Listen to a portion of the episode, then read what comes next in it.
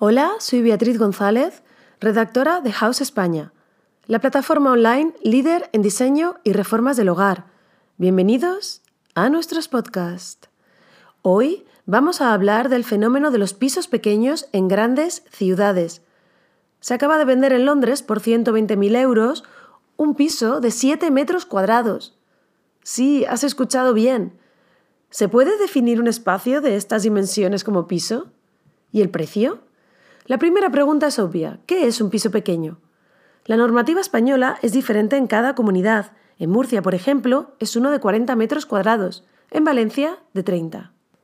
El Plan de Vivienda 2005-2008, que contemplaba pisos de 30 metros cuadrados para jóvenes que se quisieran independizar, fue muy criticado entonces pero cada vez es más habitual encontrar mini pisos en las grandes ciudades.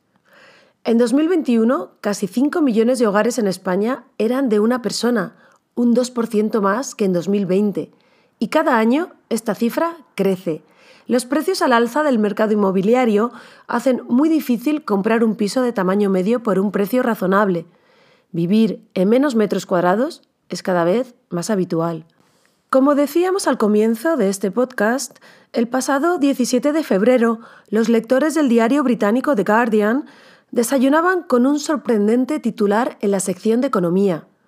El micropiso más pequeño de Londres a la venta, 50.000 libras, unos 60.000 euros, por solo 7 metros cuadrados. Partiendo del precio de salida, finalmente se vendió por casi el doble, estaríamos hablando de 8.500 euros por metro cuadrado, para hacernos a la idea sobre su valor, en Pozuelo de Alarcón, Madrid, municipio con el metro cuadrado más caro de España, en febrero de 2022 se pagaban 3.265 euros por metro cuadrado, según datos del portal Idealista. El micropiso en Londres es solo un ejemplo del auge de ventas de pisos muy pequeños, impulsado también por el aumento del precio de los alquileres y las propiedades. Preguntamos a la arquitecta Anna Martins del estudio Martins Camisuli Architects, con sede en Londres, por qué los pisos de un dormitorio son cada vez más pequeños en Reino Unido. Según esta profesional, tiene que ver con el precio. Un estudio o un apartamento de un dormitorio es el espacio más barato disponible en el mercado. Solo un pequeño porcentaje de la población en Reino Unido puede comprar una casa familiar cuando termina la universidad. Además, opina Martins, hay escasez de viviendas.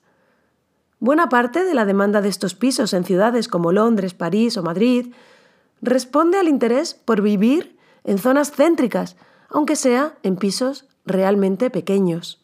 El objetivo de inquilinos o propietarios suele ser reducir el tiempo en desplazamientos al trabajo, ahora que se vuelve a la oficina tras la pandemia, y estar cerca de restaurantes, cines, teatros y clubs, especialmente para gente joven y o soltera. Un ejemplo es Eva Obregón, que vive en un piso de 31 metros cuadrados en el centro de Madrid y que ha renovado usando House. Antes de la reforma, sopesó la posibilidad de mudarse más lejos del centro, a una casa más grande y más barata, pero prefiere, dice, estar cerca del ocio. Echamos un vistazo ahora a portales inmobiliarios, buscando el piso más pequeño a la venta ahora mismo en el centro de Madrid, encontramos una vivienda de 20 metros cuadrados en el barrio de Lavapiés, el más cool del mundo, en opinión de la revista británica Time Out, en 2018, que está ubicado en la tercera planta de un edificio del año 1900 y cuyo precio es 99.000 euros. Tras intentar contactar sin éxito con la agencia para conocer qué tipo de gente se interesa por el piso, volvemos a las estadísticas que facilita uno de los portales en el que se anuncia. En total, 3.000 visitas para ver las fotos, 10 personas interesadas en comprarlo que han contactado con la agencia por email y hasta 123 veces guardado como favorito.